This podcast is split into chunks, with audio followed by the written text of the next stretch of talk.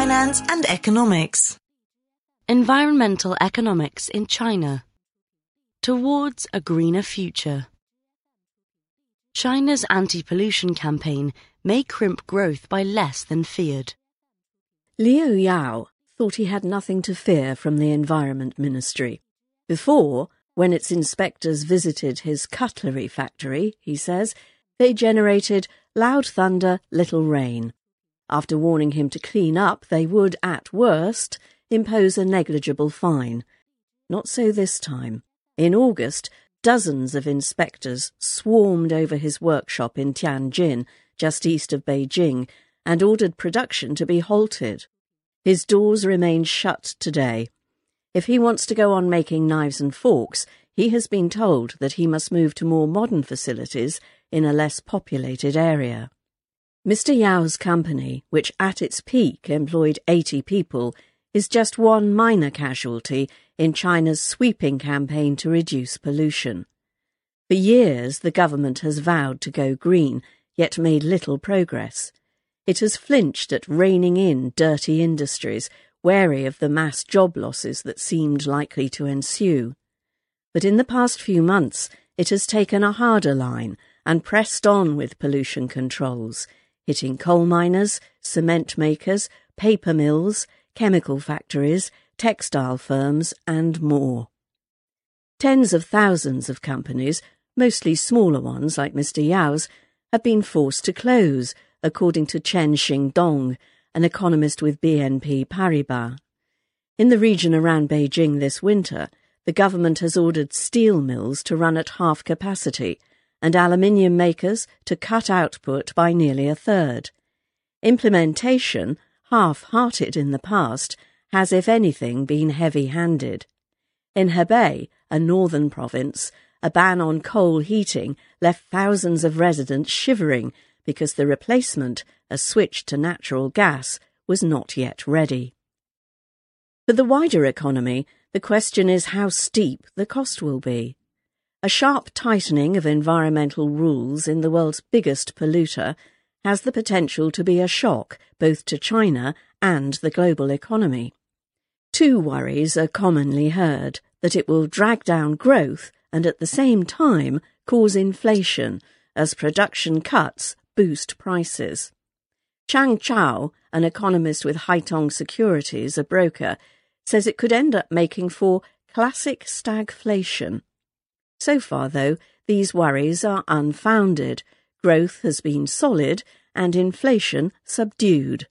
A possible explanation is that the economic impact is lagging behind the pollution controls. Another is that, contrary to received wisdom, China may be able to raise its environmental standards without paying a high price. One thing is clear China's shift on pollution is real.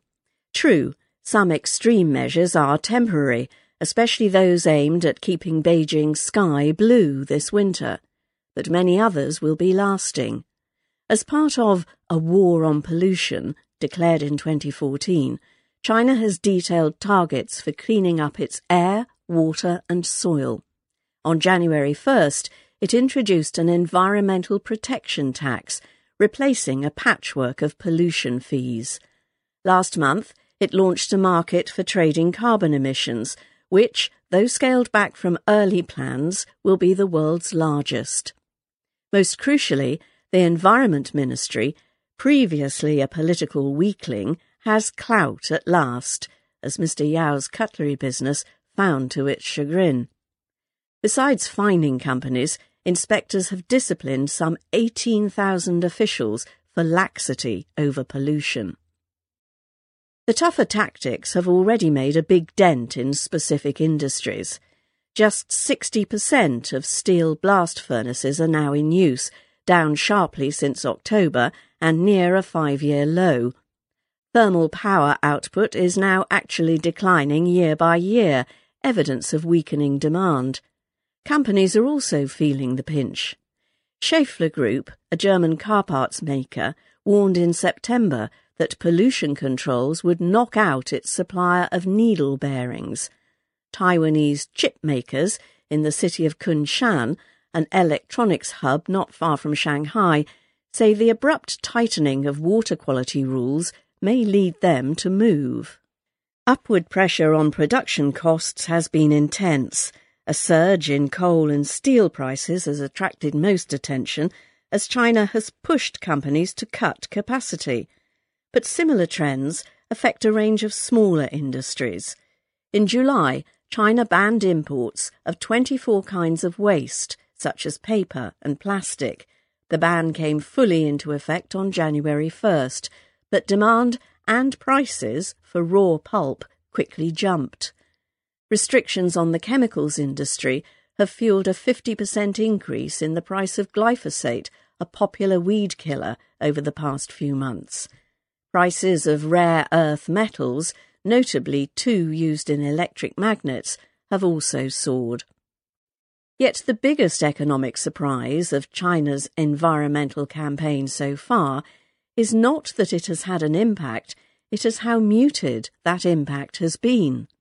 Yes, industrial production has recently been weaker than forecast, but it is still expanding at more than 6% year on year. And yes, some commodity prices have shot up, but this has had very little effect on general inflation. Three factors suggest that this benign trend may endure. First, despite the common assumption that industries such as steel or coal are vast, they in fact account for a small, shrinking share of the Chinese economy. Minsheng Securities, a broker, calculates that the full complement of industries affected by the pollution measures adds up to just 7% of total national investment. China has reached a stage of development where manufacturing is fading in importance. Nearly 4 million people may lose jobs as a result of cuts in industrial capacity, but strong demand for labour in the services sector, from restaurants to healthcare, is cushioning that blow. Second, price increases have been concentrated and show little sign of spreading widely. Prices of coal and steel, the first to heat up, are already levelling off, making the increases seem big one off changes rather than the start of inflationary spirals. For the economy as a whole, it amounts to a redistribution of resources. Companies that use commodities as inputs face higher costs, but producers benefit. And since metals and mining companies are heavily indebted, the rebound in revenues is helping to fortify their balance sheets and in the process easing Chinese financial risks. Lastly, green restrictions can themselves generate growth and jobs. China's drive for cleaner energy sources has gained momentum. Estimates suggest it installed nearly 55 gigawatts of solar power capacity in 2017, more than the existing capacity of any other country at the start of the year. China accounts for about two fifths of global production of electric cars, and in more established industries, companies feel pressure to upgrade. To stay in business, Mr. Yao says he will move his cutlery factory to a new industrial park where waste disposal standards are higher. If the economic downside from China's cleanup remains relatively mild, it prompts an obvious question. Why did it take the government so long to get tough on pollution? One big reason is surely the uneven distribution of pain. Smokestack industries are based in a small number of provinces, such as Shandong in the east and Shanxi in the north. So long as enforcement was in local hands, officials had little incentive to act. None wanted to throttle companies in their own backyard. But from a national perspective, the economic trade offs of greener growth ought to be easier to stomach. China will both pay a price and reap dividends.